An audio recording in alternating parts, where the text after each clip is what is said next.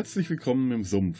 Herzlich willkommen im Sumpf. Ich bin Felo und bei mir sind Ture und Tobi und ihr hört den zweiten Teil unserer Folge Robin Hood Held ohne Hosen, äh, in der wir uns über den Film Robin und Marion aus dem Jahr 1976 unterhalten, in dem Sean Connery und Audrey Hepburn die Titelrollen spielen.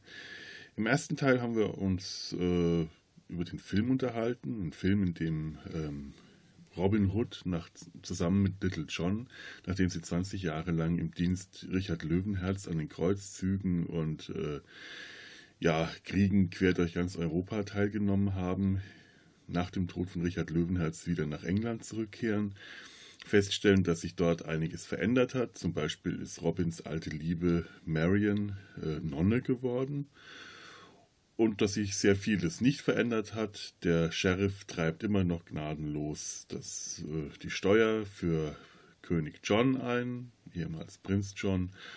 Und am Schluss muss sich Robin notgedrungen wieder dem Kampf gegen die Ungerechtigkeit stellen, gegen die Unterdrücker für das einfache Volk. Er kämpft gegen den Sheriff, äh, besiegt den Sheriff, stirbt aber letzten Endes in den, ja, nicht direkt in den Armen von Marion, aber durch die Hand von Marion, die es nicht ertragen konnte, ihn wieder zu verlieren und äh, für ihn und sich selbst einen Schierlingsbecher überhaupt. Das ist tatsächlich ein Schierlingsbecher gewesen, denn das hat, äh, das ist mir beim ersten Mal gar nicht aufgefallen, beim ersten Schauen. Was sie ihm da anmischt, ist tatsächlich ein Schierlingsbecher, so wie das, ähm, der war das Sokrates, glaube ich. Aristoteles? Scheiße. jetzt dachte ich, ich bin besser vorbereitet. Bin ich nicht. Der Olle Grieche, die, die Athener zum Tode beurteilt haben. Verdammt. Aber äh, die Beschreibung, äh, ich kann meine Beine nicht mehr spüren und meine Beine sind kalt und ich kann nicht mehr äh, gehen. Es ist tatsächlich, äh, das, das Müde und das Einschlafen werden von unten ist tatsächlich genau die Beschreibung des Schierlingsbechers, wie er in der Antike äh, verabreicht wurde. Ich glaube, es war Sokrates. Das ist doch echt so, so aus der Haut fahren, wenn man sich mal vorbereiten will. So, wir haben über so einiges geredet in der ersten Folge. Da hört ihr am besten einfach selber rein. Äh, das ist sowieso immer die beste Empfehlung, als jetzt hier Zusammenfassungen zu äh, hören. Und zuletzt waren wir dann tatsächlich nochmal bei Mesh angekommen, was immerhin ja auch irgendwie ursprünglich mal der Sinn und Zweck dieser äh, Veranstaltung, dieses Podcasts war. Und haben festgestellt, dass es da auch einen Zusammenhang gab, nämlich einer der Charaktere, Major Winchester, hatte mal ein Date mit Audrey Hepburn. Wohlgemerkt, der Charaktere, nicht der Schauspieler. Das kann natürlich auch sein, dass es über, den Schauspiel, über die Schauspieler irgendwelche Zusammenhänge zu diesem Film gab. Das weiß ich aber nicht. Und jetzt sind wir an der Stelle angekommen, wo wir dann versuchen, wieder äh, zum Thema, zum eigentlichen Thema, zum Film zurückzukommen. Und da wünsche ich euch dann jetzt viel Spaß. Naja, ich weiß auch gar nicht, wo ich ursprünglich äh, abgebogen war. Ich glaube, irgendwann wollte ich was über den Russell Crowe Robin Hood sagen. Aber ich weiß nicht mehr, was es war. Wir waren, glaube ich, irgendwie daran, äh, wie diese ganzen Robin Hood-Sagas entstanden sind. Wann die so und wie die so, ja, warum die so. Im, Im 15. Jahrhundert zum Beispiel, auch zu der Zeit, als die ersten Balladen aufgetaucht sind, ähm, da gab es dann Robin Hood, da gab es dann schon seine Merry Men, Little John, Will Scarlet, Bruder Tuck die sind dann schon diesem Geschichtskreis dazugefügt worden und es gab damals Robin Hood Mai-Spiele. Das waren äh, kleine Theatertruppen, die zu äh, Festtagen im Mai äh, äh, aufgeführt wurden und bei denen dann die Schauspieler, die sich als Robin Hood und seine äh, Mary Men verkleidet haben, den, den reichen Leuten aus dem Publikum, äh, die reichen Leute aus dem Publikum beraubt haben, in Anführungszeichen. Das heißt, sie um milde Spenden äh, beraubt haben. Das war äh, von der Kirche äh, ganz sanktioniert. Das waren äh, ganz offizielle ähm, Wohltätigkeitsveranstaltungen, die von okay. der Kirche äh, mitveranstaltet wurden. Und ab da hat sich so unglaublich viel weiterentwickelt. Mike Marion zum Beispiel ist erst sehr viel später dazugekommen, war am Anfang äh, eine Schäfer aus einer, aus einer anderen Sage, aus dem französischen Sagenraum, eine Schäferin, die dann äh, in diesen Sagenkreis rübergegangen ist. Am Anfang eine Schwertkämpferin auch, die sich wie drei Nüsse für Aschenbrödel als, äh, als junger Mann verkleidet, mhm. äh, auf Robin Hood im Wald trifft und dann ihn im Schwertkampf, im Duell besiegt, bevor er dann erkennt, was er da eigentlich hat. Und dann wiederum später wurde sie dann zum, zur Edel, zum Edelfräulein, in das er sich verliebt, die dann auf der Burg bleibt.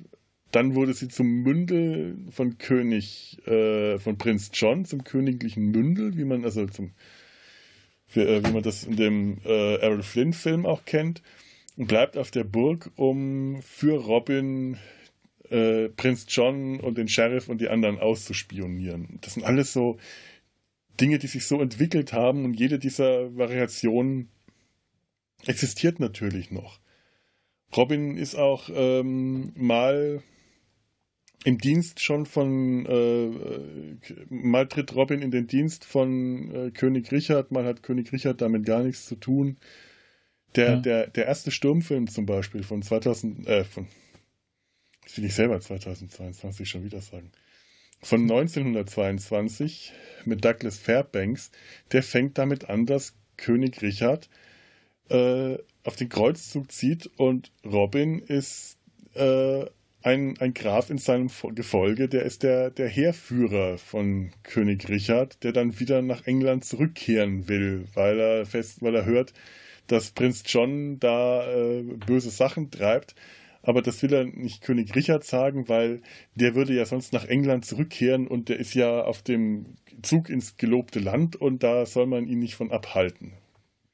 Aus Gründen. Aha. Und das, jede Robin Hood-Geschichte, die erzählt wird, erzählt ein bisschen was Neues und ein bisschen was neu dazu. Also es gibt eigentlich nicht eine Robin Hood-Geschichte, sondern es gibt unglaublich viele.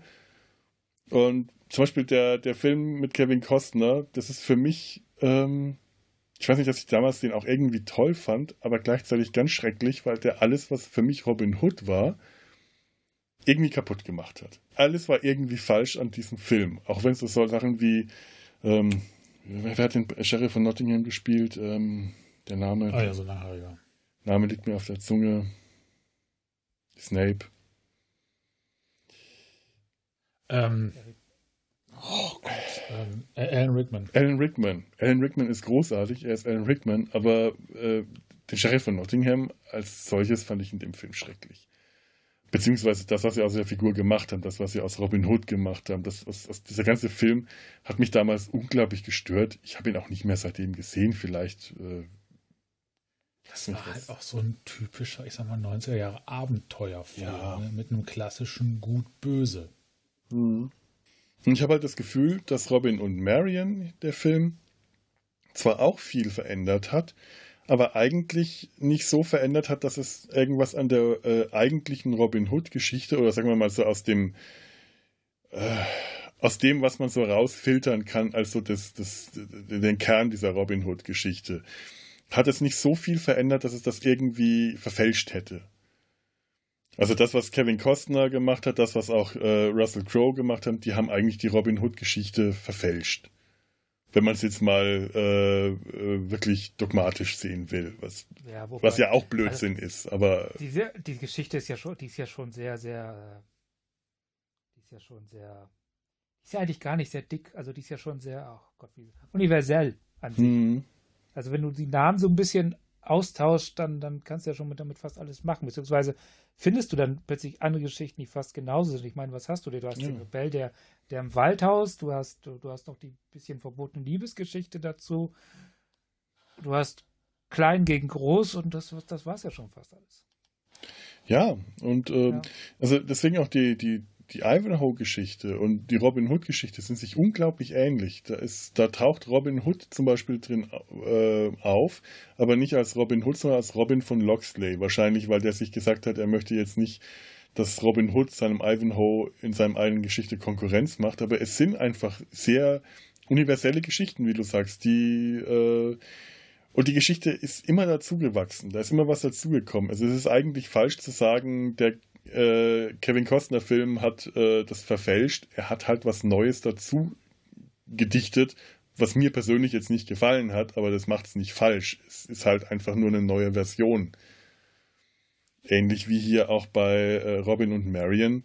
Das kann man so als Fortsetzung sehen. Ähm, aber zum Beispiel, wenn ich jetzt zum Beispiel also die Robin Hood-Geschichte, die ich jetzt so als die Robin Hood-Geschichte empfinde, das ist so der Film mit Errol Flynn.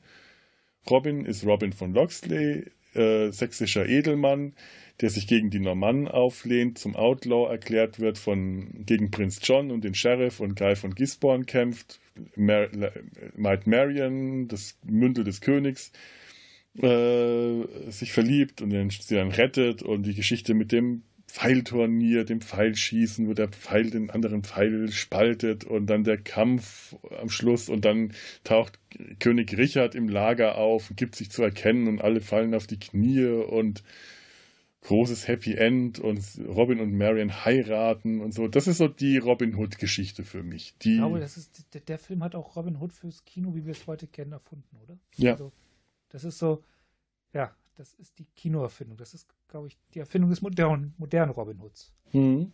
Also der Prototyp.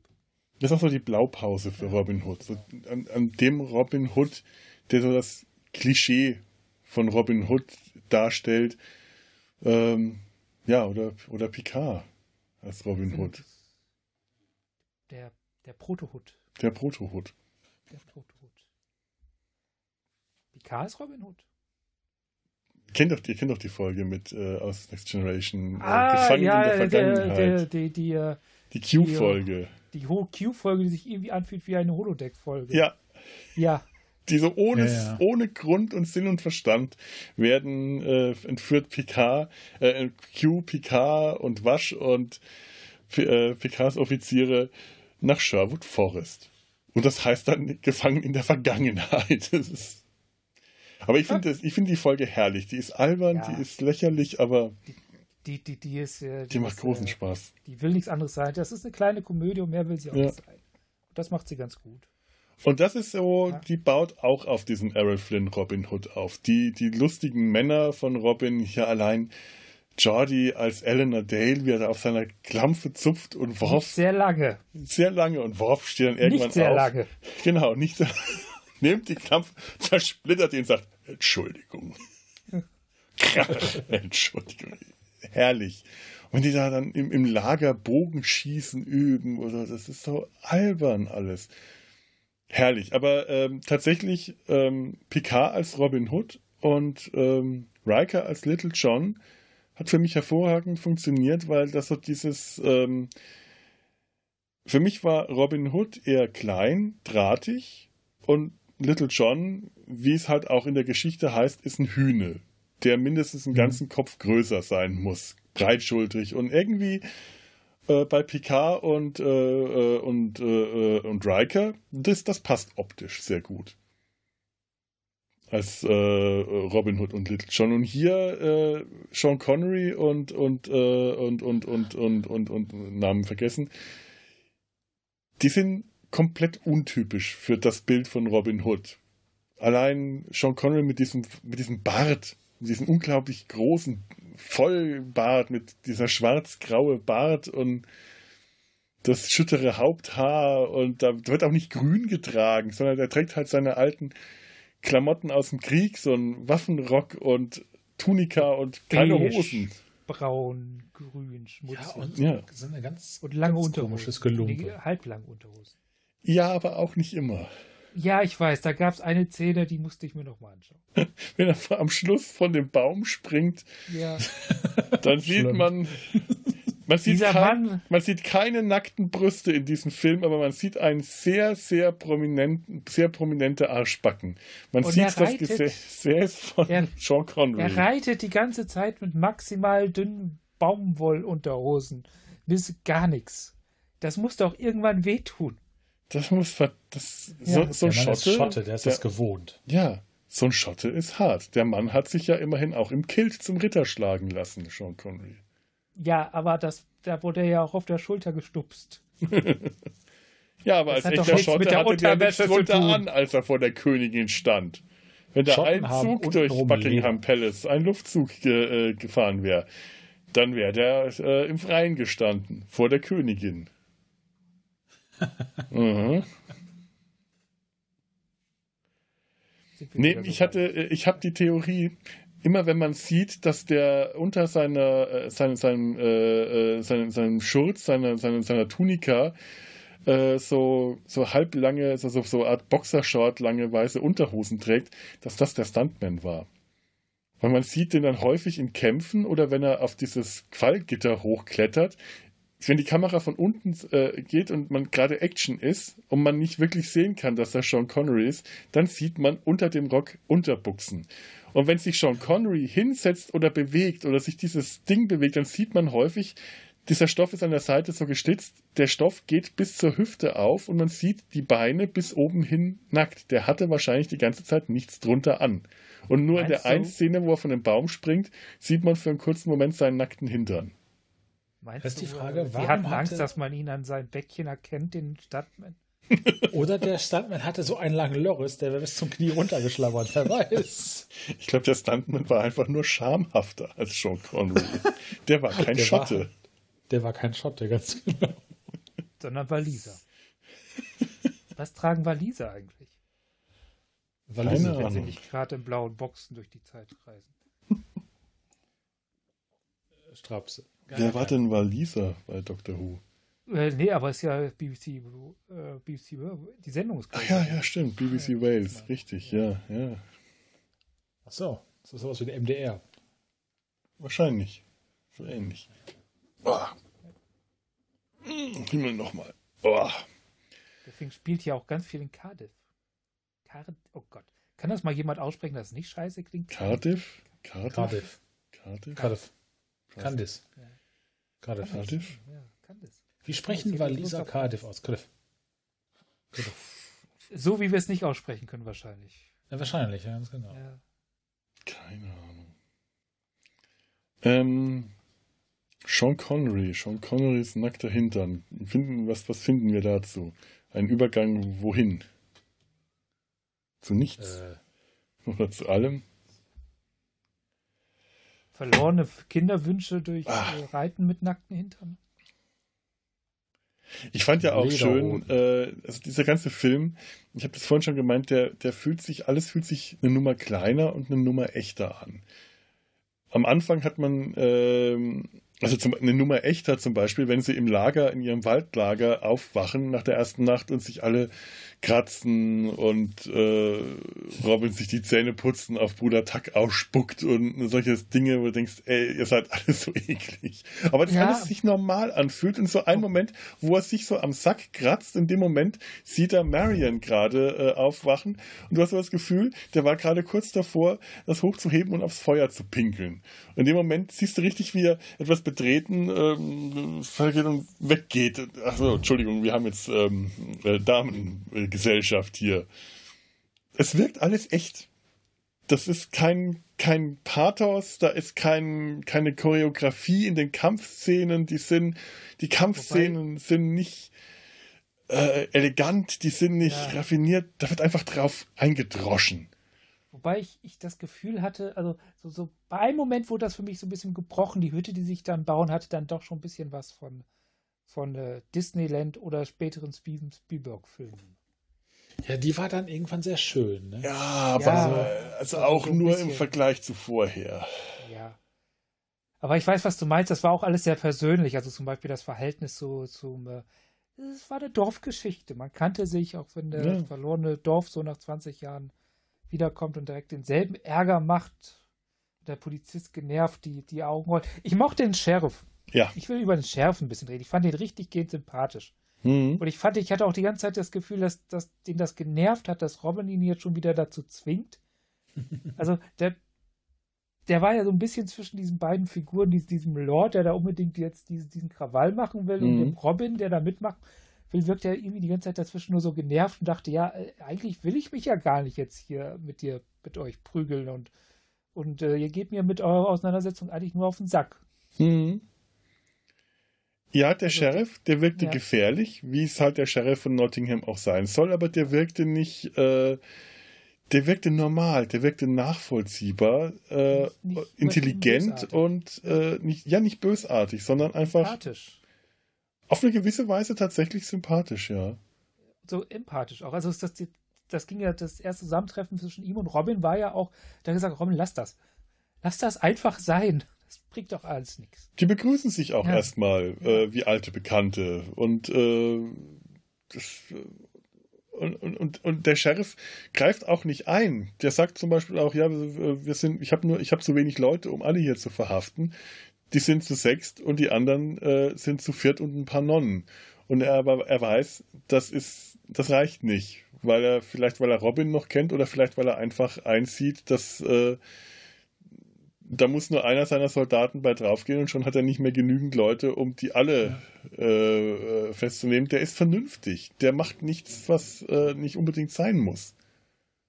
Das ging ja den ganzen Film so. Also wir hatten ja diesen einen Grafen, der unbedingt die Sache mit Robin durchziehen wollte. Mhm. Und der sagte, ja, machen wir das und das und dann gehen wir mit tausend Mann da in den, äh, in den Wald rein und der Sheriff nur, ja, haben wir alles schon gemacht, das funktioniert nicht. Sie werden äh, ja. in voller Rüstung, ihr, versink, ihr versinkt in den Sümpfen bis zur Brust. Ich hab's versucht, ich habe ihn verfolgt, ich war da drin. Also auch hier kommen Sümpfe vor in diesem Film. Ja, die, dieser komische mhm. Graf Lord, was auch immer der war, der war auch eigentlich mehr so eine Comedy-Figur. Mit seiner komischen ja. Rüstung, die ja. ständig nur geklackert hat und, und da war der Film auch ganz Komödie. Ja, stimmt. Der war eine Witzfigur. Der sollte auch eine Witzfigur. Das ist ja auch äh, der wird ja von Robin auch nur ähm, im Original Oath genannt und im Deutschen, glaube ich, auch nur Schwachkopf, Lord Schwachkopf. Wo kam der eigentlich her? Wer ist das eigentlich? Also ich habe den nirgendwo einordnen können. Ich glaube nicht, dass das. Vielleicht ist es irgendeine Robin Hood-Figur äh, aus irgendeiner anderen Robin Hood-Geschichte. Glaube ich nicht. Der wirkte so, als kennt er den nicht. Ja. Der, der, war so quasi der naive Sheriff, wie er früher mal war als er das erste Mal mit ihm zu tun hatte, mit Robin. Weil er hat ja Einfluss auf den Sheriff. Ja, also der ist, ähm, irgendwie ist es wohl der Graf, aber, äh, der, der, aber der Sheriff ist der Verwalter dieser Grafschaft. Und der Sheriff hat de facto das Sagen, weil es sein Einflussgebiet ist, aber der Graf ist halt, äh, ja, das habe ich auch nicht so ganz verstanden. Irgendwie. Das glaube ich nicht. Ich glaube nicht, dass er dem wirklich übergeordnet war, weil, weil so hat er nicht reagiert. Der Chef sagt ihm irgendwann zwischendurch mal ganz klar, du gibst mir hier keine Befehle, das ist mein Bereich. Ja, eben. also kann er dir nicht übergeordnet gewesen sein. Okay. Aber er, er, wird gesellschaftlich über ihm stehen. Der andere ja. ist wahrscheinlich äh, einfach Adliger. Deswegen ähm, reitet ja auch der äh, Lord Rainulf zu, zu, ähm, zu König John und fordert ähm, von dem, von dem 200 Mann und König John äh, sagt aber gleich, es ist die Aufgabe des Sheriffs. Ich gebe euch die Truppen, aber wenn ihr versagt, dann äh, will ich den Kopf des Sheriffs. Also das ist die Aufgabe des Sheriffs, Robin Hood zu fassen, aber der äh, feine Lord äh, steht eigentlich über dem. Wie, wie Robin Hood das ja auch dann zu ihm sagt, äh, gegen euch gibt es kein Gesetz. Ihr seid nicht zu fassen. Ihr Adligen, ihr, ich, ich habe euch immer bekämpft, weil es keine Gesetze gegen euch gibt. Ihr steht über dem Gesetz. Und so ist der, dieser, ist Lord Reynolds auch über dem Sheriff in, in dem Sinne, dass er über dem Gesetz steht. Oder über der Verantwortung. Der kann eigentlich machen, was er will. Er muss keine Verantwortung mhm. dafür übernehmen, was er macht. Und ich finde auch am Schluss dieser Kampf, dieser Zweikampf, der auch herrlich unchoreografiert und einfach nur brutal ist, wenn die da aufeinander eindreschen und auch keine eleganten Rüstungen oder so tragen. Auch der Sheriff ja. hat ja nur dieses Kettenhemd drüber, was eigentlich wie so ein Kittel aussieht. Und die dreschen da mit, äh, mit, mit Schwert und äh, Streitaxt aufeinander ein. Aber toll, dass sie vorher zusammen sich hinknien, gemeinsam beten und dass Robin dem Sheriff dann erstmal aufhilft mhm. bevor die kämpfen. Also, also eigentlich schon wie zwei alte Freunde, so, so, so, so Feindfreunde. Ja. Ne? Ist ja auch so ein bisschen diese, diese Ritterehre, dieses, dieses äh, Ideal der Ritterehre vor, vor dem äh, vor äh, eben dieses vor äh, dem Kampf wird gebetet. Der Sheriff, bevor er ausrückt, um Robin Hood zu fangen, betet ja auch erstmal in seiner Kirche. Und das, das gehört dann auch alles so mit dazu, sich ehrenhaft und ritterlich zu verhalten. Wahrscheinlich ist der Sheriff, der ist ja äh, ganz offensichtlich ein Ritter. Ich weiß nicht, ob Robin Hood jetzt ein Ritter ist, der war Hauptmann unter König Richard. Aber er wird also? sich wahrscheinlich an diese Ritterideale bis im Zweikampf dann gebunden fühlen, indem er zum Beispiel auch sagt, äh, ich gebe dir mein Wort, wenn ich verliere, wenn sich meine Leute zurückziehen und du hast keinen Ärger mehr mit dir und wenn du gewinnst, lässt, äh, verschonst du sie so wie ich es verstanden habe, sind Pfeil und Bogen nicht die Waffen von, äh, hat man eher die Nase über sowas gerümpft als Ritter. Ja, das ist eher äh, Fußvolk. Ich, ich finde diese Ritter-Ära ja eher so ein bisschen albern. Natürlich. Also Pfeil und Bogen zum Thema Ritter, äh, das waren schon richtige Probleme. Ne? Ich meine, noch schlimmer waren die Kanonen, mhm. aber es war ja auch, als die Armbrüste aufkamen, galten ja auch als Waffen, die man nicht gegen Christenmenschen einsetzt. Durchschlag, also der Langbogen an sich war schon das Anfang vom Ende des klassischen Ritters. Ja. Weil, weil du einfach auf Distanz diese Leute von ihren Pferden holen konntest. Und so ein genau. Pfeil von einem langen Bogen verschossen hatte so eine Wucht, dass der durch äh, so eine Ritterrüstung durchgehen konnte. Und äh, so ein Armbrustbolzen äh, hatte auch einfach viel zu viel Wucht dahinter. Das stimmt. Die waren sogar noch schlimmer, weil die mhm. haben ja richtig durchgeschlagen. Ja, vor allem für, äh, für die, diese Langbögen, was wir da gesehen haben, Film waren ja keine Langbögen. So ein Langbogen ist so lang wie sein Besitzer. Da, ja. da brauchst du richtig, mhm. da brauchst du Kraft, mhm. die abzufeuern. Und, und die Pfeile sind auch lang und die sind dann halt auch nur eine begrenzte Anzahl, hast du welche dabei. Aber so, so eine Armbrust, die kann fast jeder benutzen. Mit so ein bisschen äh, Einarbeitung. Also ja. denke ich. Also das, die kann auch das, nahezu jeder spannen, ja. weil da gab es ja eine Kurbel. Ja, habe ich auch schon mal gemacht auf ja. äh, so einem Mittelalter. Nicht da bei dem, äh, wie hieß das nochmal, die, die, die, diese Cosplay-Sache. Spektakulum, oder? Nicht, nicht im Mittelalter-Spektakulum, sondern diese Cosplay-Geschichte hier in, in, in Deutsch in den, in den Messehallen. Warst du da dabei oder war das Olli und äh, Tim? Ich, ich war auch mal da, die, die Roleplay-Convention. Ja, ja, stimmt. Wo wir dann auch ähm, das, dieses Militärlager äh, ja, ja, da genau. entdeckt haben und äh, hm. das auch so ein bisschen an Mesh erinnert hat. Und da konnte man auch mit Armbrüsten schießen. Und ich habe das dann auch mal probiert. Das kann tatsächlich jeder. wenn ich das kann. Vor allem so eine, und so eine Armbrust, jetzt im Gegensatz zum Langbogen, die kannst du auch mal eben mit ins Gebüsch nehmen und von da heimlich im Hinterhalt schießen. Ja. Kichern nicht vergessen. Und kichern, hm. ja. aber so ein äh, äh, normaler Pfeil und Bogen, also es ist ja, äh, stimmt ja, es ist kein, kein Langbogen, was die da haben. Das ist auch nicht so schwer. Das habe ich auch schon mal probiert und man sieht, dass der Schauspieler, der Little John gespielt hat, der wusste, wie er einen Bogen halten soll. Sean Connery wusste das nicht. Du hältst einen Bogen zum Beispiel nicht quer vorne, dass du so, quer schießt. Das sieht zwar schick aus, cool aber, aus, aber man macht es nicht. Du kannst auch noch zwei Pfeile auflegen. Ja, ja. Drei.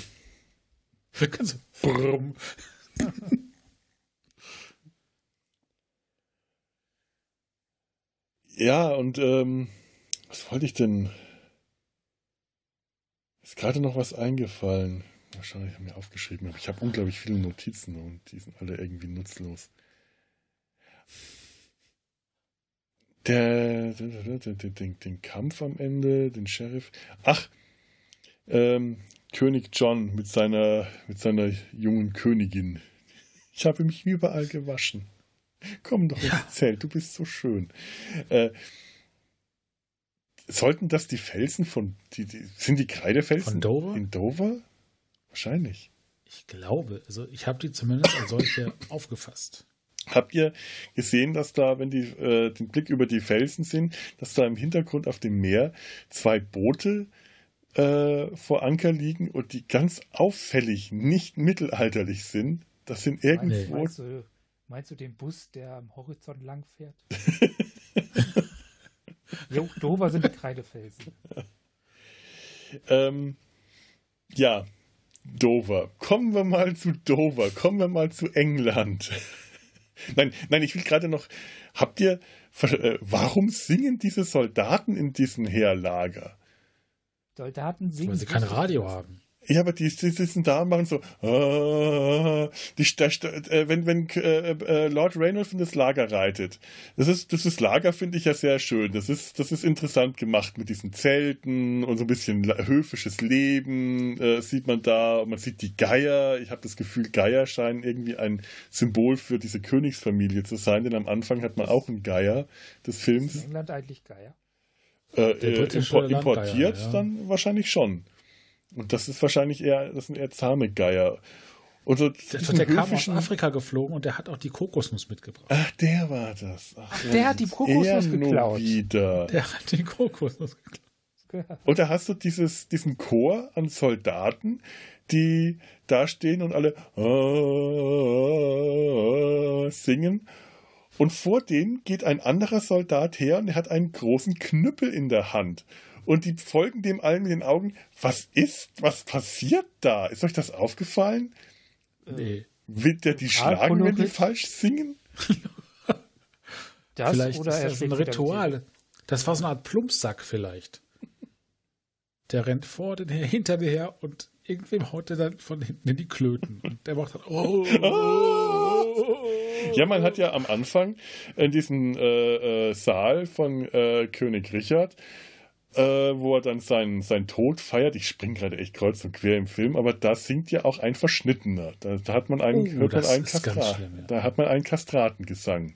Ein Verschnittener, ja. ich so aus Versehen. Ups, verschnitten. Ja, aber so heißt Naja, er kann ja noch singen lernen. genau, egal. Und dieser, dieser Saal, das war ein totaler Saustall. Also dieses äh, Heerlager von König John, das hat ja irgendwie schon was ähm, Elegantes, auch wenn es im Freien war. Aber das, das hat man gemerkt, okay, hier wird Hof gehalten. Dieser Saustall, in dem Richard seine letzten Stunden verbringt, das ist ein da, da wird dann auch Tennis gespielt, glaube ich, von irgendwelchen Burgfrauen und er tanzt dann mit auch irgendeiner jungen Frau rum und ist ein unglaublicher Dreck, Dreckstall Ich fand das aber genau endzeitig da. Das war so, so, so eine Endzeitparty. Ja, aber so stelle ja. ich mir das Mittelalter vor. Ja, irgendwie schon. Zwar Tennis überall. spielen im, im, Im Dreck. Tennis spielen im Genau. John McEnroe äh, in der Küche. Das ist für mich das Mittelalter. Und ich fand es ja toll, dass ähm, ich komme immer wieder, ich, ich komme immer wieder auf den Russell Crowe-Film und werde nie dazu kommen, was ich äh, den Unterschied zwischen dem Russell Crowe-Film und diesem Film hier finde. Jetzt sage ich es einfach mal. Russell Crowe, der Russell Crowe-Film hat ganz viele Dinge ähnlich erzählt, sich ganz vieler ähnlicher äh, Geschichten bedient, eben zum Beispiel auch am Anfang äh, dieses Heer, das die Burg belagert, bei der dann äh, äh, König Richard Löwenherz den Pfeil in die Schulter bekommt, was tatsächlich historisch ist. Also das ist wirklich so geschehen. Nur war es historisch ein, ein Armbrustschütze, der ihm den Pfeil in die Schulter geworfen hat und nicht hier so ein Dart-Pfeilewerfer. Also ja kein, war ja kein Dartpfeil, sondern der alte Mann, der Einäugige, der wie Ture sein Auge rausnehmen kann. Wir erinnern uns. Also der Schauspieler. Wir sehen es die ganze Zeit. Der Schauspieler hatte tatsächlich ein Glasauge und hat das einfach rausgenommen für die, ah. für die äh, äh Dreharbeiten. Deswegen sieht das auch so, äh, so, so echt aus, so eingefallen. Und ähm, ja, bei dem Russell Crowe-Film ist das ein Riesenspektakel an Belagerung mit Schlachten und Pfeilangriffen und Pech vom Sinnen und das ist unglaublich dramatisch. Da ist die Hölle los, da passiert wirklich was. Und hier sind es einfach nur eine Handvoll Soldaten, die vor dieser Burg, die irgendwo wirklich auf so einem staubigen Acker, man sieht, dass es ein Acker ist. Wenn König Richard angeritten kommt, siehst du, dass es ein Ackerfurchen, über die er reitet. Das ist König ja Richard angerichert kommt. Angerichert ja, kommt. Warum hast du die Versprecher nicht durchgezogen? Der wäre super gefunden.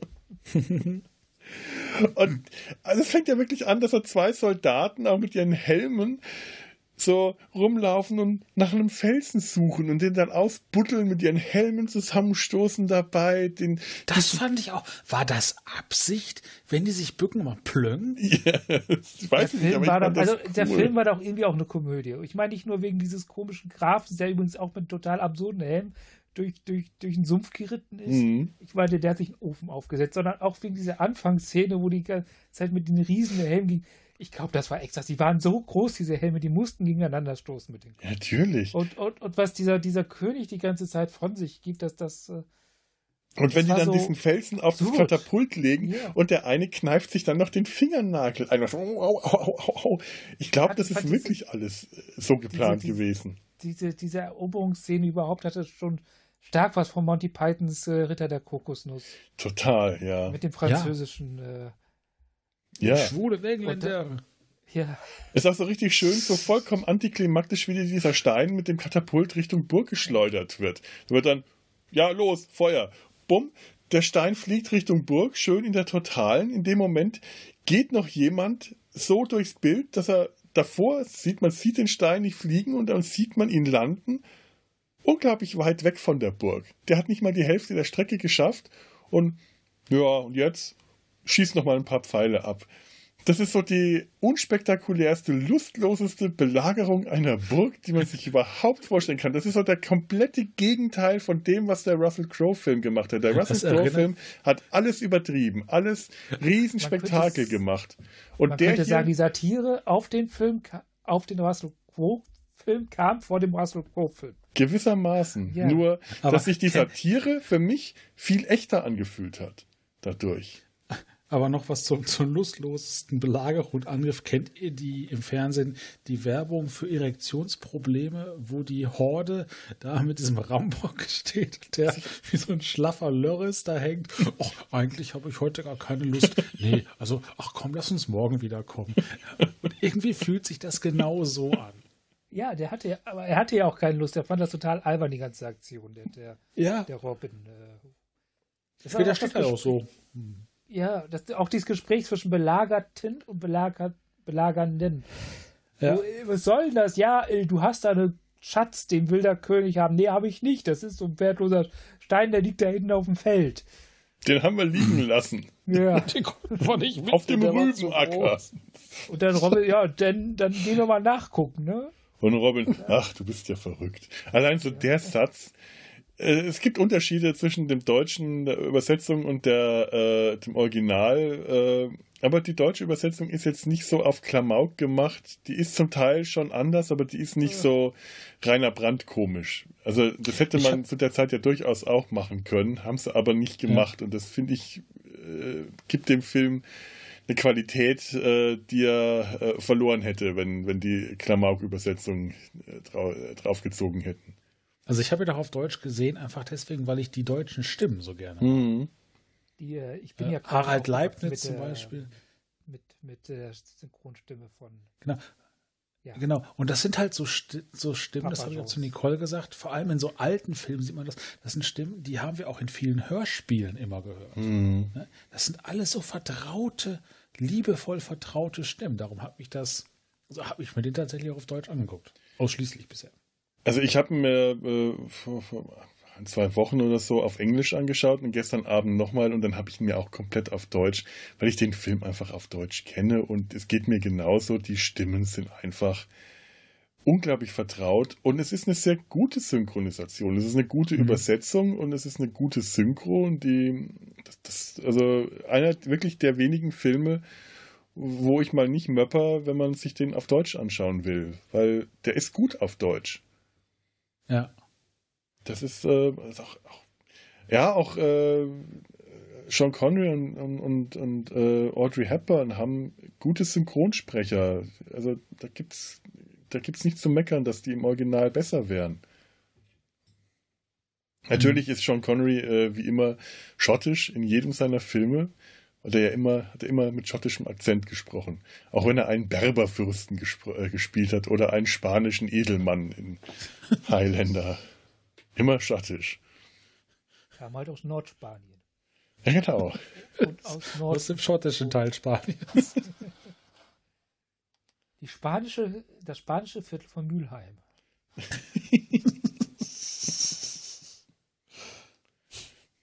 Ist äh, noch, noch ein schönes kleines Detail, weil mich gerade, wenn wir noch bei dem äh, Saal des Königs, seinem, seinem Abgang, ist euch der Typ mit der Ente auf der Schulter aufgefallen? nicht bewusst. Da steht einer rum mit so einem langen Bart, auch irgendein äh, Typ aus seinem Hofgefolge, und der hat eine Ente auf der Schulter sitzen. Das sieht man einmal Pratchett. kurz, weil die Kamera auf ihn gerichtet ist. Das Terry Pratchett-Zitat ist dafür ein bisschen alt. Ja, habe ich mir auch gedacht. Ja. Aber vielleicht hat Terry Pratchett der, das ja zitiert. Oder wollte er mal Pirat werden und dachte, Papagei hat er nicht, nimmt er eine Ente. Papageien gibt es hier nicht, aber Enten. ich konnte Ente ah. zwar nicht sprechen beibringen, aber ich habe angefangen zu quaken. ja. Was ich auch schön fand, war, dass die ja versuchen, aus diesem Kerker zu äh, entkommen. Und dann da, ja. diesen, diesen Mauerstein, echt, das muss ziemlich mühsam über Räuberleiter oben aus dem, aus, de, aus diesem Fensterschacht rausholen. Im Moment, wo sie fertig sind, kommt der Soldat sie abholen, schaut sie an und sagt, und die gucken nur so.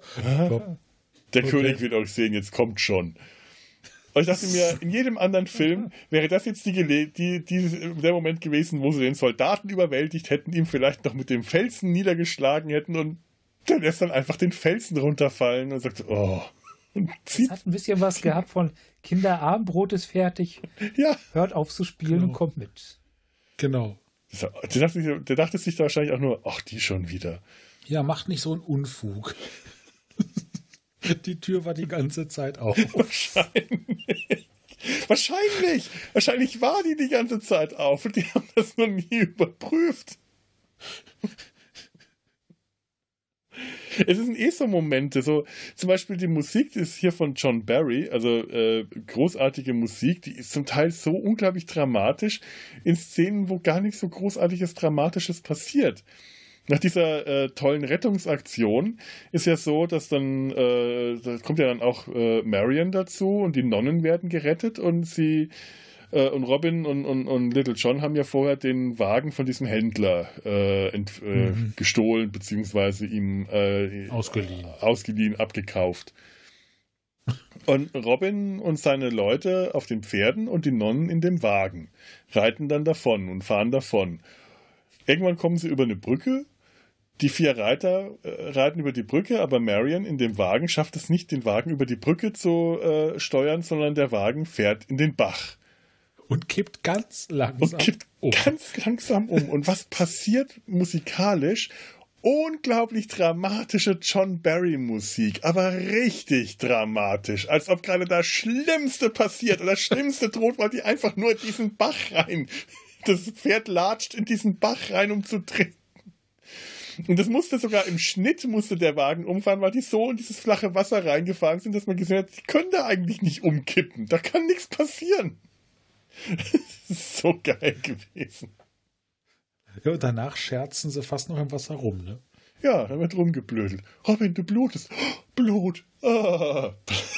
Das ist toll. ja, ich mag, dass der Film immer wieder so komplett leichte Momente hat.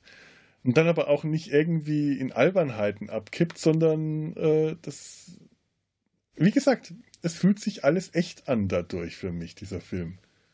Ja.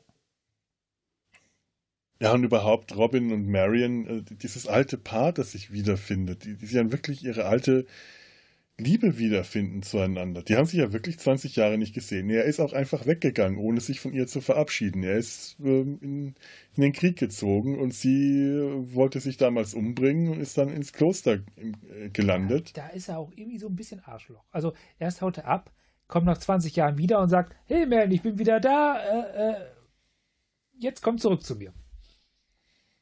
Ja. Ich glaube, so waren die Männer ja. damals. Ja, cool ist das trotzdem. Ich, ich glaube nicht nur damals. Ich glaube, dieses Selbstverständnis, das findet man heute ja. ähm, immer noch von, bei vielen Leuten. Ich teste das morgen einfach mal. Indem ja, du 20 dein... Jahre abhaust und dann wieder. ich wollte gerade sagen, genau. deine Frau hat dich nicht 20 Jahre lang nicht gesehen. Ich verrammel mich morgen 20 Jahre in meinem Heimbüro und komme dann mittags wieder raus. Mach das mal 20 Minuten, Schatz, ich bin wieder da. was, was, was, was? Du warst weg, Nonne. Ach, deswegen war es hier so ruhig die letzten 20 Minuten. Ich habe mich schon gefreut.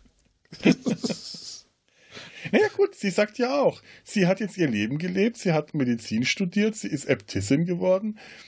die ist eigentlich mit ihrem Leben mit sich im Reinen gewesen. Es hat ihr zwar irgendwas gefehlt, äh, sie sagt auch, sie hat eigentlich ihre Gefühle, äh, äh, ihre, ihre Gefühle erstmal regelrecht abtöten müssen, aber sie ist dann mit ihrem Leben im Reinen gewesen. Also sie war glücklich und zufrieden als Äbtissin, ein Leben geführt, das nichts mit ihrem Alten zu tun gehabt hat. Und äh, dann auf einmal kommt Robin an und reißt sie da wieder raus und sie muss jetzt irgendwie ähm, damit klarkommen, sich entscheiden, wer ist sie jetzt? Schwester, Mutter Janet oder äh, Lady Marion oder, oder wer nun eigentlich? Es ist ja noch nicht Wobei mal gesagt, ob sie Lady Marion war oder einfach nur Marion.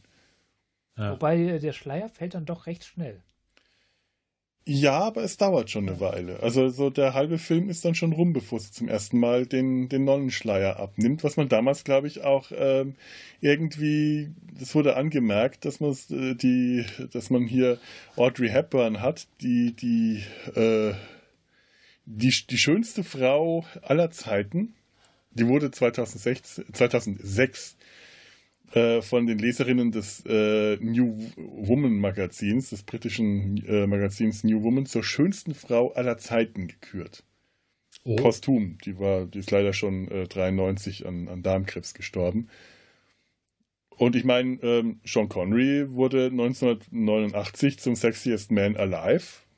Da war der schon 59 und 1999, da war der 69 zum Sexiest Man of the Century gewählt. Also da haben sich die zwei richtigen zusammengetan. Darum ist es ja auch ein sehr schöner Film. Ja, ja, weil so schöne Menschen damit spielen. Weil so schöne Menschen dabei sind. Und von einem der schönen Menschen sieht man den nackten Hinter. Also, ja, vom Falschen. Aber ja, aber ich meine, und deswegen, das hat man auch, gesagt, ja, man hat jetzt so einen Star wie Audrey Hepburn, die zu der Zeit äh, lange keine Filme mehr gedreht hat. Die hat Ende ja. der 60er äh, aufgehört zu drehen und die war wirklich erfolgreich. Die hat, ähm, anders als Sean Connery, der so viele Filme gedreht hat, die, die Murks waren, die so ein Griff ins Klo waren. Neben ganz vielen tollen Filmen hat er auch ganz viele ähm, schlechte Filme gedreht oder schlechte Rollen angenommen. Und gerade nachdem der aufgehört hat, James Bond zu spielen, hat er eigentlich nur Filme gespielt, die seine Karriere nicht weitergebracht haben. Also fast nur Filme, die entweder beim, beim, bei den Kritikern oder beim Kinopublikum nicht gut ankamen. Und mhm. jetzt holt man hier für diesen Film ähm, 76, da war der also auch noch nicht der große Star, weil das kam dann auch erst so in den, in den 80ern wieder, als der Charakterrollen, alte also Altherrenrollen dann gespielt hat.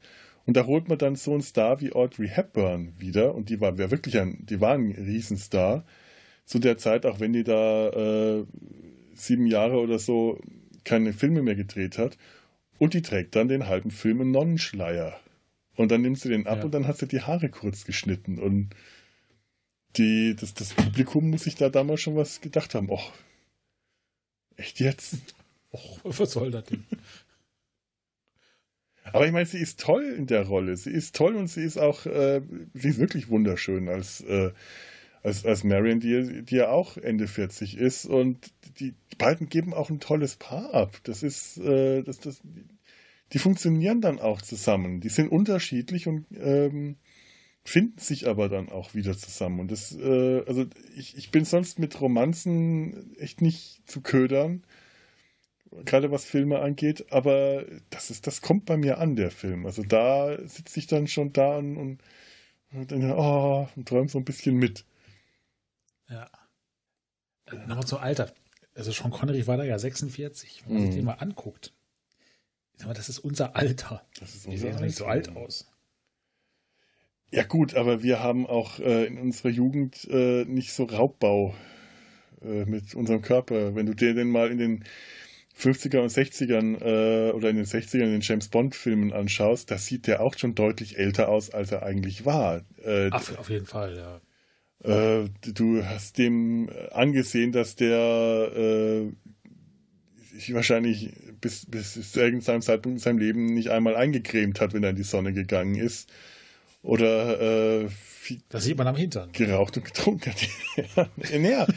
Und ich meine, äh, dementsprechend, äh, der sieht jetzt nicht, nicht wirklich alt aus. Der sieht äh, äh, gut aus, aber äh, wie, wie gesagt, als ich den Film mit, ich weiß nicht, wie alt ich war, als ich den zum ersten Mal gesehen habe, da habe ich den auch wegen Sean Connery äh, sehen wollen, weil ich das spannend fand. Sean Connery spielt einen alten Robin Hood und ich habe den mit dem Bart gesehen. Und ich kannte den zwar schon mit Bart, weil ich glaube, den Film müsste ich nach dem Name der Rose entdeckt haben oder so. Also ich mhm. wusste schon, äh, Sean Connery sieht jetzt nicht mehr aus wie, wie James Bond. Aber ich habe ihm den alten Mann abgekauft. Der hätte jetzt auch ja. äh, locker für mich damals 60 sein können. Heute nicht ja. mehr. Da kann ich dann schon den Unterschied erkennen, weil ich ja dann selber jetzt auch mit dem Alter nicht äh, eher so in der Gruppe äh, angesiedelt bin. Oder, oder ehrlich gesagt ziemlich. Ich, ich 46? Dann bin ich. 46. Scheiße, dann bin ich fast zwei Jahre älter als Sean Connery in dem Film. Ach ja. Mein Hintern will keiner sehen, zu Recht. Den von Sean Connery konnte man sich in diesem kurzen Moment anschauen. Der Aber sehen wollte ich den auch nicht. Habe ich auch gerade gefragt. Aber er hat mich jetzt auch nicht gestört. Man hat ja auch nur den Hintern gesehen und nicht mehr. Er ist einmal vom Pferd abgestiegen und da habe ich dann auch nicht zurückgespult, um zu, zu schauen, ob man. Also das war schon so ein Moment, da ich dachte, ah, habe ich da gerade was gesehen? Nee, ich frage, ich möchte das nicht wissen. Und, da, und damit sind wir jetzt wieder, jetzt sind wir, schon, sind wir schon wieder da, wo wir neulich waren? Werden wir jetzt wieder gerügt?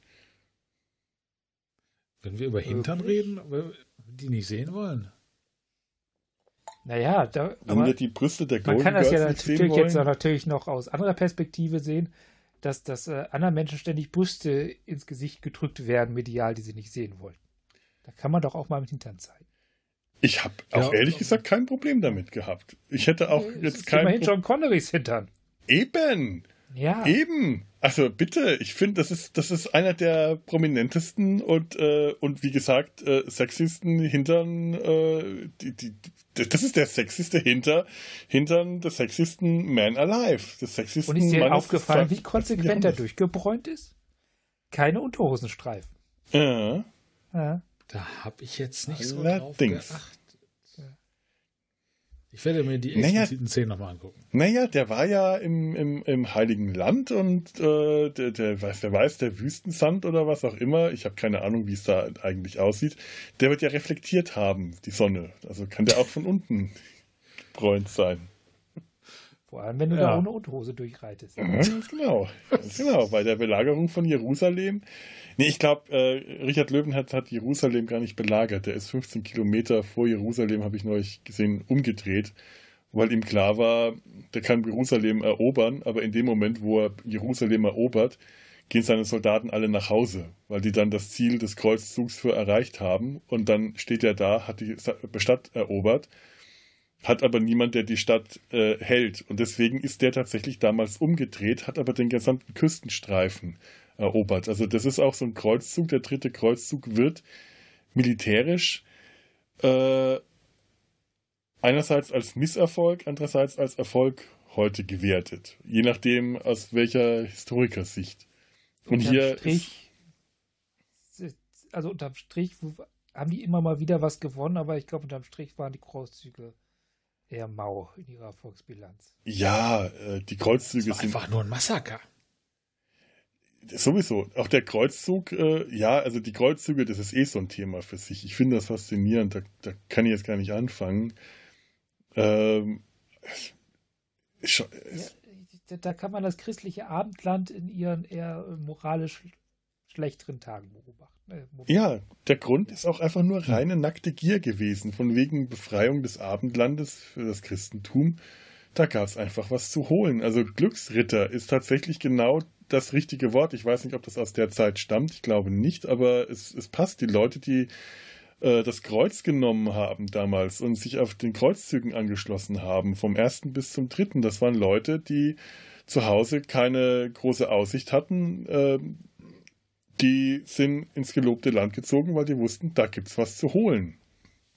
Da kann man sich jetzt bereichern und da kann man äh, Äh, vor allem äh, zu Hause wurde man von, für jede vermeintliche Sünde von der, vom, vom örtlichen Priester verdammt. Da bist du von allen Sünden freigesprochen worden, konntest äh, morden, plündern, brandschatzen, vergewaltigen, alles machen, was denen so Spaß gemacht hat. Äh, und die Kirche hat sie äh, pauschal von ihren Sünden freigesprochen, weil sie Kreuzfahrer waren. Das ist schon eine ganz äh, üble Zeit gewesen. Und ja. da gab es die absurdesten Auswüchse, Kinderkreuzzüge, Bettlerkreuzzüge, äh, die ganze Geschichte. Ich glaube, der dritte Kreuzzug ist noch einer der, möglicherweise sogar einer der harmlosesten. Aber auch da. Kreuzzug über Byzanz, weil es sind ja die falschen Arten von Christen. Ja, genau. Ja. Mhm. Und ich meine, äh, Little John sagt ja selber, ich habe ähm, Jerusalem gesehen. Und im Englischen sagt das deutlich, äh, ich habe die Mauern von Weitem gesehen und äh, der Wind hat geweht. Der Wind hat den Sand rumgeweht. Im Deutschen äh, sagt das so, als ob sie Jerusalem belagert hätten, aber das ist tatsächlich nicht der Fall gewesen. Und der Kreuzzug selber hat äh, nur ein paar Jahre gedauert. Ich, ich habe es mir irgendwo aufgeschrieben, zwei oder drei Jahre. Der war äh, ja von, äh, von 190 bis äh, von 1190 bis 1192. Oder zumindest war äh, das der, vielleicht war das auch nur der Zeitraum, den äh, Richard Löwenherz äh, damit verbracht hat, aber der Kreuzzug war nicht viel länger. Also diese zehn Jahre Kreuzzug, die, die können auch nicht stimmen. Und das hat 20 Jahre im Dienst von Krichert äh, oder 20 Jahre Kreuzzug. Das kann alles nicht stimmen. Er kann 20 Jahre im Dienst von Richard Löwenherz. Kann insofern nicht ganz stimmen, weil er ihm dann schon gefolgt haben muss, als er noch kein König war, weil Richard Löwenherz überhaupt nur zehn Jahre König von England war. Also historisch funktioniert es auch nicht so richtig. Dann war er vielleicht vorher nur marodierender Ritter.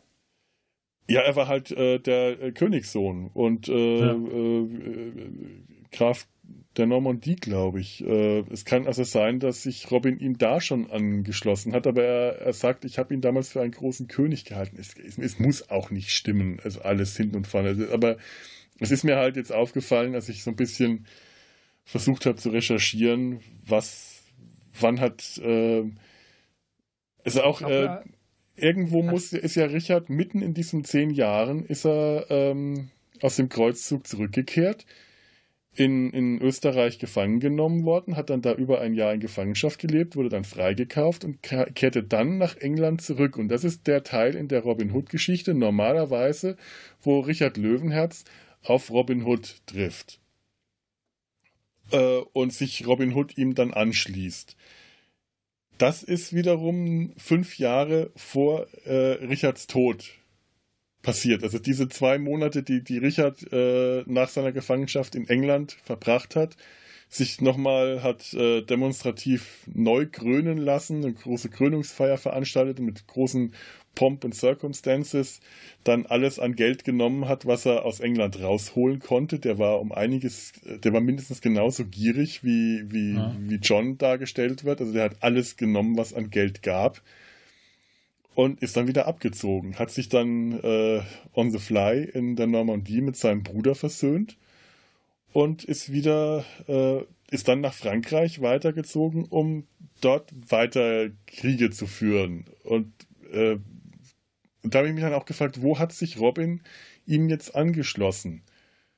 Und war er einer dieser 50 Leute, die mit Richard aus der äh, aus dem Kreuz zurückkamen? War er vielleicht auch Mitgefangener in Österreich? Da, da passt es nicht so ganz richtig zusammen. Aber der mhm. Film hat auch, glaube ich, gar nicht den Anspruch, dass das alles richtig zusammenpasst. Also er nee. hat gar keinen historischen Anspruch. Also er ist, äh, er ist historischer als, ich komme immer wieder darauf zurück, als der Russell Crowe-Film. Aber eigentlich nur, weil äh, der Russell Crowe-Film wirkt halt wie so ein Historien-Monumentaldrama. Ich, ich glaube, da ist tatsächlich das Problem, dass der Russell Crowe-Film so tut, als ob ein historischer Film wäre. Ja. Und ich glaube, das ist vielleicht auch das Problem, was du da hast, dass, dass der, dass da halt so ein bisschen Etikettenschwindel betreibt. Aber der, was dieser ja. hier. Etikettenschwindel ist, äh, ist, ist ein gutes Wort. Ja. ja, und der Film hier, klar, der muss nicht historisch sein. Das, das, äh, das ist auch wirklich, ähm, das ist auch ein bisschen äh, Erbsenzählerei, was ich hier betrachte. Das ist auch nichts, was mich an dem Film irgendwie stört oder was den Film für mich schlechter macht. Das ist so ein bisschen die, die Haarspalterei, die dann bei der Recherche äh, aufgekommen ist das macht den Film für mich keinen Moment irgendwie schlechter. Ich vollkommen in Ordnung damit. Ich bin d'accord damit. ich habe langsam Mordshunger. Ich könnte einen Robin Hood verschlingen. Ja, ich will gerade noch mal gerade noch mal schauen, ob mir noch irgendwas Nettes äh, aufgefallen ist, ob ich ich habe mir ich habe hier noch ein Bett im Kornfeld stehen. Nein, bitte nicht. Soll nicht singen? Ja, wenn sich äh, Robin und Marion dann äh, nach dieser Rettungsaktion der Non äh, dann äh, zusammentun, dann landen die auch im Kornfeld miteinander. Und danach sagt sie, ich kann überhaupt nicht aufhören zu lächeln. Schön. Auch das höre ich ständig. Ach nee, Leute. Ich glaube, ich was, glaube, es ist was, vorbei. Was mir noch aufgefallen ist, ähm, doch, ich habe noch, hab noch, noch ein, zwei, ein, zwei kleine Dinge. Ähm, ich habe ich hab, ähm, euch neulich in der Slack-Gruppe die äh, zwei alte Miniaturen noch geschickt. Ja. Von äh, Richard Löwenherz und äh, John Lackland, äh, wie er ja genannt wurde, Richard äh, Johann ohne Land. Also König Richard und dann später König John.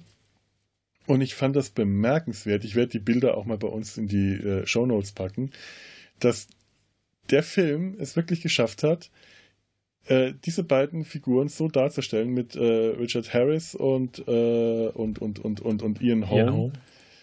Ähm, dass die diesen Miniaturen irgendwie ähnlich sehen. Ich finde es keine so große Kunst, weil diese Miniaturen kaum richtige Eigenschaften haben eigentlich. Doch, sie haben Locken und einen runden Kopf und Gucken Ja, außerdem und grüne. Die, die, die, Bilder sind auch bei Wikipedia tatsächlich zu den Leuten und die sind auch wiederum erst nach dem Tod. Lange nach ja. dem Tod, ja, ja, aber genau. äh, immerhin auch lange äh, vor dem Film. Von nee, ich finde die auch nach dem Film gemalt worden. ich finde ich es eher so von der Statur her, von von ja. äh, Statur, von den die, die Haare, die Gesichtszüge sind zwar idealisiert und sehr standardisiert, nicht sehr ausgerichtet, aber äh, sie, sie, passen zu den Schauspielern, die zum Beispiel, äh, Richard Löwenherz wird sonst immer gern so als bulliger Typ dargestellt. so, ein, so ein Kraftmensch, so ein breitschultriger Typ, so wie in dem, in dem äh, Disney-Trickfilm ist äh, Prince John der, der schmale Löwe ohne Mähne und Richard Löwenherz der große, massige Löwe mit Mähne und breiten Schultern und dröhnend. Und hier und hast du auf den Brust. Ja, und hier hast du auf Als den Miniaturen hätte. Ja, und hier hast du auf den Miniaturen eigentlich zwei eher schlanke Personen und auch die Schauspieler waren eher schlank, also die passen von der Statur her und ich, ich äh, fand irgendwie hat, hat habe ich Ähnlichkeiten drin erkennen können. Wahrscheinlich ist es Zufall oder ich habe das reingelesen. Ich fand es auch schön, das fällt mir jetzt gerade erst auf, dass die Krone von äh, von, von König Johann schief sitzt. Die sitzt schief auf dem Kopf. Ich hatte eine Halbpläte, deswegen die verdeckt er damit. Das kann, ich glaube eher symbolisch, weil er eher als der schlechte König galt, der äh, nicht so fest im Thron saß. Meinst du, die Bilder sind nicht ganz wertungsfrei? Das ist durchaus möglich. Der ist auch nicht mit, äh, der hat auch keine Machtinsignien außer seine Krone. Der hat aber dafür ein Schloss hinter sich oder eine Kerke. Ja, ja stimmt. Könnte auch eine Kirche sein. Ja, stimmt. Und Richard Löwenherz hat äh, Schwert und Schild. Sein, auf dem Schwert die drei Löwen abgebildet. Stimmt. Es können aber auch Äffchen sein. Das kann alles sein. Glaub, ja, okay. Ich, äh, ich, ich, ich, ich bin langsam auch äh, so ein bisschen am Ende angekommen. Wir haben aber auch schon wieder fast drei Stunden, oder? Kann das sein? Ja, aber nicht netto. Nee, nee, nicht netto. Netto vielleicht ja. zwei Stunden. So netto. Scheiß Steuern, ey. ja. Man Können das Tara halben Podcast ab. Jo, jo. So. Gab es noch irgendwas, was ich äh, sagen oder machen wollte, bevor ich es wieder vergesse? Nee, Feedback habe ich am Anfang schon gemacht. Das heißt, ähm, ja, wir können hier Robin Hood, Held ohne Hosen, beenden. Keine nackten Mir ist ja Brüste. Äh, ohne Hosen lieber als in Strumpfhosen. In Strumpfhosen sehen sie immer direkt aus wie Balletttänzer. Er ist mir tatsächlich auch ohne. Ja, gut, aber allein schon die Beine von Sean Connery werden auch in Strumpfhosen verschwendet. Obwohl er würde auch in Strumpfhosen gute Beine haben. Das ist schon gehabt haben. Jemand. Winke, winke. Ähm, ja. Tinky Winky. Ja. Ich finde es ein, ein, ein, ein, wunderschöner Film, der mir meine, äh, also Robin Hood war für mich in meiner Kindheit ein ganz großes Thema, weil ich zum, also auch irgendein Buch gelesen hatte von Felix Hubi, hieß der Autor, und das auch ungefähr so die Geschichte ähnlich wieder erzählt hat, wie das der Errol Flynn-Film war. Und daher war für mich Robin Hood in der Kindheit immer eine große Sache gewesen. Und dieser Film, der hat mich, als ich den zum ersten Mal gesehen habe, erstmal ein bisschen geschockt. Einfach ja. die ganze, die ganze, der ganze Anfang in, in Frankreich mit der Belagerung der Burg und Richard Löwenherz, der so ein Arsch ist. Und das weiß ich noch, als ich den zum ersten Mal gesehen habe. Damals dachte ich, oh mein Gott, was ist das denn? Und dann habe ich den Film aber weitergeschaut, was mich fasziniert hat. Und am Ende hat, hatte der Film mich. Der Film hatte mich und er hat mich heute immer noch. Und den kann ich immer wieder anschauen und er ist immer wieder schön. Da ist jetzt mhm. natürlich auch immer ein bisschen Nostalgie in solchen Urteilen dann.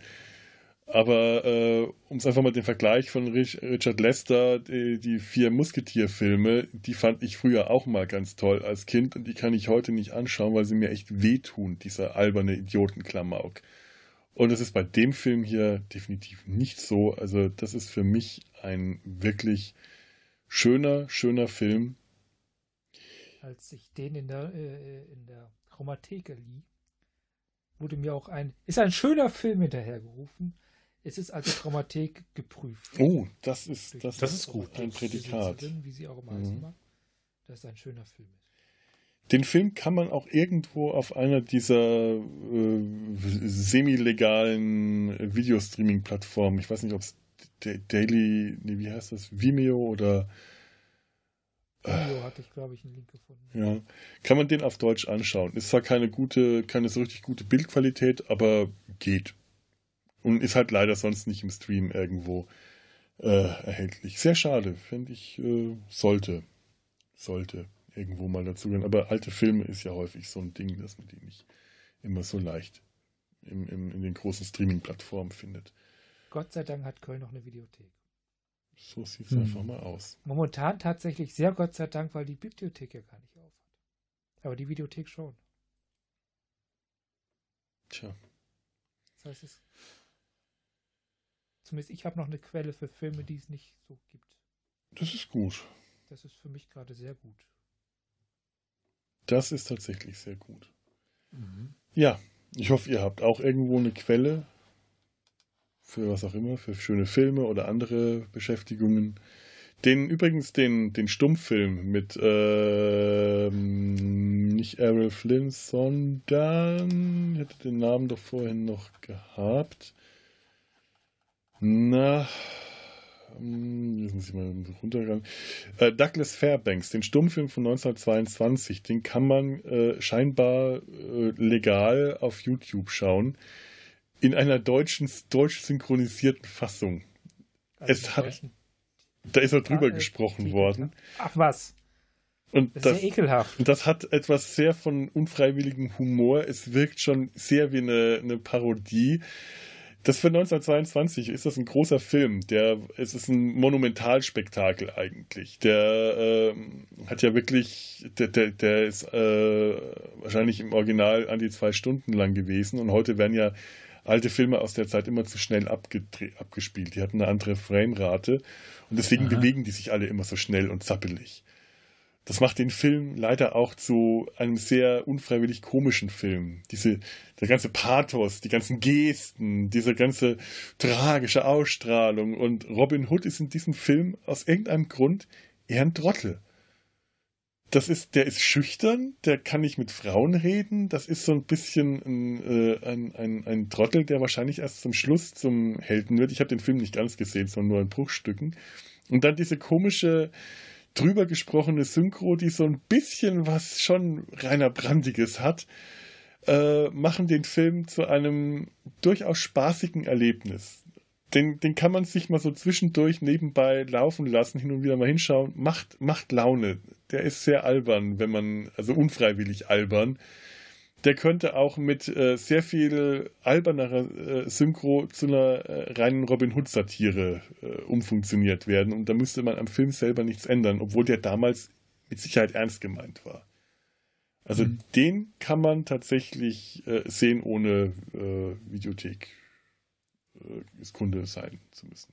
Ich werde den auch mal bei uns verlinken. Ähm, ja, und was ich eigentlich die ganze Zeit äh, jetzt, jetzt gerade eben vergessen habe, was ist denn äh, euer, äh, ich habe eure Resümees äh, unterschlagen. Habt ihr auch irgendwas Abschließendes zum Film zu sagen? Oder war, ich, ich glaube, ihr wart Erstseher, beide oder nur Toure? Und äh, was macht das eventuell mit eurem Bild von Robin Hood, dieser Film?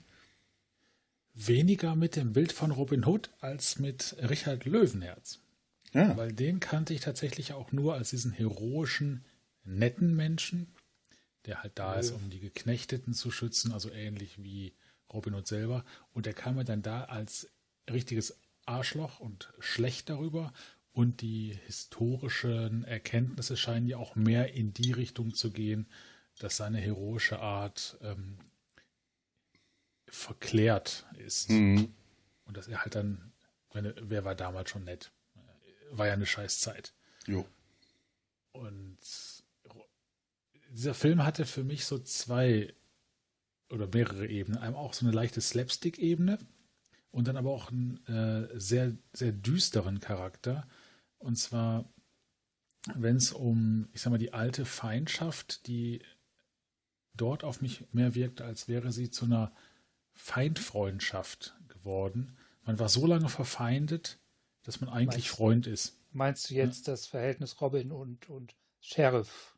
Äh, Robin und Sheriff, ja, nicht, nicht Hat Robin. Hat er eigentlich einen Namen? Der heißt Sheriff, oder? Der heißt, der heißt Sheriff. Sheriff, ja. Sheriff, Sheriff, von no äh, Sheriff, Sheriff von Nottingham. Der hat in den ganzen Robin Hood-Geschichten ja. nie einen Namen bekommen. Wie wird denn sein Sohn heißen? Sheriff Sheriffson? Sheriff Sheriffson. Das sind ja alter norwegischer oder Adel, Abstammung, und die hießen dann einfach Sheriffson. Ja, stimmt. Die, äh, die, ja die, Normannen äh, aus der Normandie, ja, genau. Also von daher ist Sheriff Sheriffson die logische Konsequenz. Wie gesagt, äh, dieses Verhältnis zwischen den beiden fand ich sehr interessant, auch dass sie sich dann im Zweikampf duellierten bis zum Tode. Das, das wirkte wirklich schon so ein bisschen, ach komm, lass uns gemeinsam sterben, wir haben es hinter uns am Ende letztendlich ein schöner Film. Ja. Speziell, aber schön. Ja, ganz, ganz meine Meinung. Ganz meine Meinung. Turi, war denn dein Erstseher-Eindruck bei dem Film? Also es war so ein Film, der hätte mich auf Papier total begeistern müssen.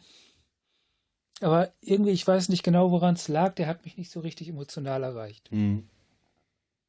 Also es ist so ein Film, den ich gut am Sonntagnachmittag nochmal schauen kann und so, aber ich weiß nicht, ob es das Tempo war, so, so, so. Ich, in der Theorie hat er alles richtig gemacht, aber am Ende war das mir so, ja, war nett. Ich glaube auch, ja. dass der Film unter Umständen gar nicht viel mehr sein muss. Also äh, nee. der ist nicht, der ist weder eine richtig komisch gemachte Komödie, noch dass der als äh, Historienspektakel, der, der, der kann total unterm Radar durchlaufen, der Film. Und ist er ich, ja eigentlich auch, oder? Ja, ziemlich, ja. War kein, war kein großer Erfolg an den Kinokassen. Mhm. Das ist jetzt nicht das, was im Nachhinein zum Klassiker geworden wäre. Also der ist ja eigentlich ziemlich unter Radar gelaufen. Ja, ja, ja. Also äh, finde ich durchaus äh, nachvollziehbar. Ich, ich finde ja auch, dass es diese Filme geben muss. Also erstens, wenn es nur Meisterwerke gibt, gibt, woran soll man dann noch Meisterwerke erkennen können? Hm. ja, das ist auch wieder wahr. Zweitens, also ich bin ja kein Freund des No-Brainers. Also Filme, die ich dumm finde, die regen mich auf.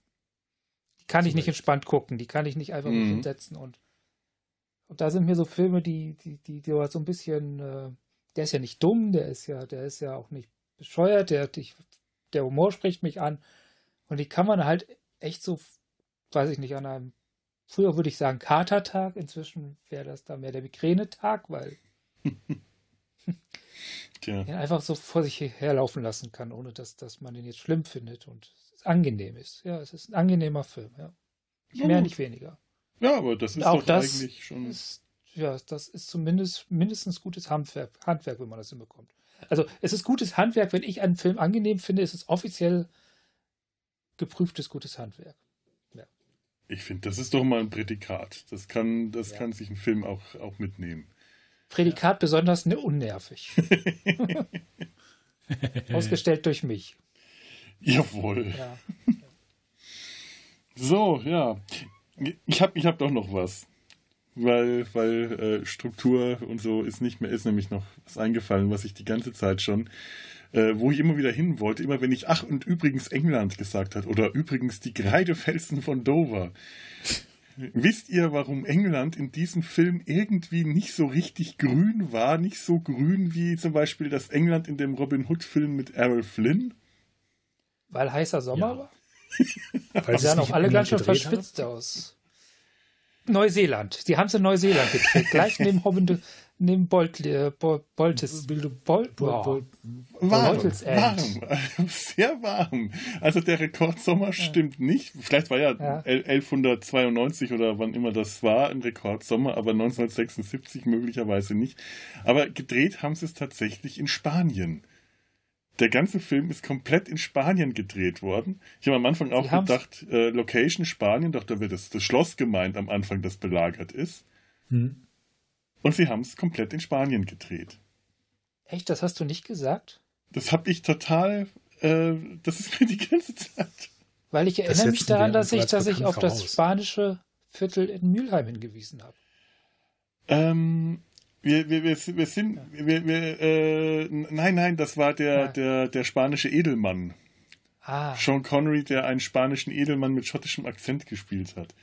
Nee, nee, das ist das hier alles, alles in Spanien auch die äh, Kreidefelsen von Dover. Ich meine, äh, weißt du so am Anfang hier diese, äh, diese Schlucht, durch die sie da reiten, wenn der König begraben wird und auf dem Feld vor dem Schloss, das sieht alles sehr karg aus. Und ich dachte halt. Da dachte ich tatsächlich, gleich kommt aber ein großer das, das, LKW, der Steine aus dem Steinbruch holt. Aber das, das spielt ja auch noch nicht in, Frank äh, in, in, England. Das ist ja noch Frankreich, glaube ich. Genau, und ich dachte halt, so wie es aussieht, ja, Südfrankreich. Und dann habe ich Spanien gelesen und dachte, okay, ja, das passt. Und dann aber, wenn das in, in England spielt, dann hast du ja Wiesen und Wälder und das ist alles in Nordspanien gedreht worden. Wahrscheinlich äh, zu einer Jahreszeit, wo es noch nicht ganz so verbrannt war. Und das ist aber alles auch nicht so richtig grün. Das ist alles etwas karg. Die Wälder sind etwas dünn, die Wiesen sehen alle schon etwas braun aus. Passt auch zur Stimmung. Die ja. waren ja auch im Herbst ihres Lebens und England war auch im Herbst. Ja, ja, das stimmt. Also so knackegrün hätte irgendwie dem, dem Ganzen nicht gut getan. Und Oder es hätte den Kontrast stärker gefördert. Wo? Ja, möglich. Das kann man jetzt, äh, man kann es halt nicht wissen. Ne? Wie's, wie's Aber es erklärt ein bisschen, warum der englische Wald so ein bisschen, wie soll ich sagen, ähm, waldlos aussah. Nordspanisches Gehölz aussah. Stimmt. Also, ja, der, so ganz dicht war da nicht. So richtig dicht, dass sich da Robin Hood und seine Mannen drin verstecken können. Also da kam schon nicht das Shitwood Forest, das, das, der kam da nicht so richtig aus. Nee. Das Sherwood Fort. Oh Mann! Ja, ich weiß. Sherwood Forest Feeling. Ha. Jawohl. Ganz genau. Und ich meine, die, äh, ich weiß nicht, wo die, die Kreidefelsen von Dover waren, äh, aber Dover. spanische äh, Küste, äh, vermute ich mal. Und dann kann man schon sagen, war äh, für die junge Königin doch gut, dass sie äh, nicht gezeigt hat, wo sie sich überall gewaschen hat. Also nicht gut für uns. Schade, aber vielleicht äh, hätte sie ja Sonnenbrand bekommen, weil die Sonne in Spanien bestimmt aggressiver gewesen wäre als in England. Ach, zu der Zeit gab es noch keine Ozone und all sowas. Das war noch alles easy. Ach so, ja. Also wir hätten, also ich, ich, dann, dann, hätten, dann haben wir da was, dann prangern wir das jetzt einfach mal an. Prang ja. Dass uns da wichtige, wichtige Dinge vorenthalten wurden. Wir recherchieren ja in jede Tiefe. So. ja, äh, vor allem in die schmutzigen, schlammigen Untiefen. Wenn man Kreidefelsen und Spanien eingibt, kriegt man als erstes Fotos von Rügen. Das ist ja, was ja viele nicht wissen. Rügen war ja früher vor der Eiswanderung ein Teil Spaniens, ist dann aber abgedriftet ah. und mit dem Rückgang so. der Nordpole äh, im Sauerland gelandet. Ach Als das Eis ja. noch Migrant war. Eis, genau. Ja, ja. ja. so, ich glaube, damit sind wir jetzt aber wirklich am Ende angekommen. Am Ende der Welt, wo immer das ursprünglich mal gewesen ist. Auf Rügen. Auf Rügen. Hier an dieser Stelle äh, bitten wir euch dann nochmal äh, Kommentare zu schreiben, wenn, wenn es euch gefallen hat, was wir gemacht haben. Ihr kennt ja die, die üblichen Stellen, äh, www.der-sumpf.de, äh, kontakt at der-sumpf.de, Facebook, Twitter, Instagram und so weiter. Wir, ihr, ihr, dürft uns übrigens auch immer gerne noch weitere Gedichte äh, schenken und dann, dann schenken wir euch auch was. So. Oder eingesungene Lieder. Wir mögen auch Musik. Hat jetzt Tobi gesagt, aber äh, ich werde ihm jetzt nicht öffentlich widersprechen. Doch, mach das mal. Singt uns was. mal schauen, was dabei rauskommt. Wenn ich jetzt nochmal Lakritz sagen würde, wäre das inzwischen witzlos, oder? Ein bisschen, aber ich könnte. Das wäre völlig lakritzlos, ja. ja. Okay. Ich sage jetzt nicht Wodka, aber ich sage jetzt an dieser Stelle einfach auf Wiedersehen. Lakritzlikör. Ich sage oh, Lakritzlikör. Ja, ja, das ist okay. Ja. Äh, ja. Tschüss. Prost. Tschüss. Ciao.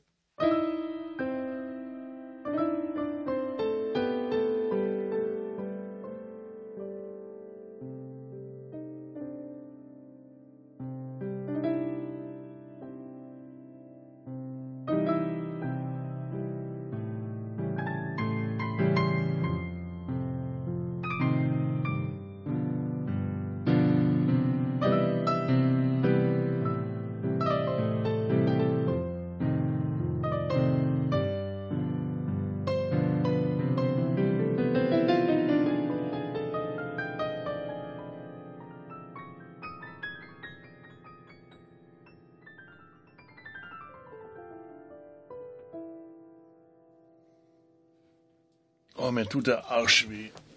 Und ich trage Unterwäsche. Weiß ja auch nicht und du bist nicht geritten. Ich bin nicht, ich bin nicht geritten. Eine Produktion des Podcast Imperiums.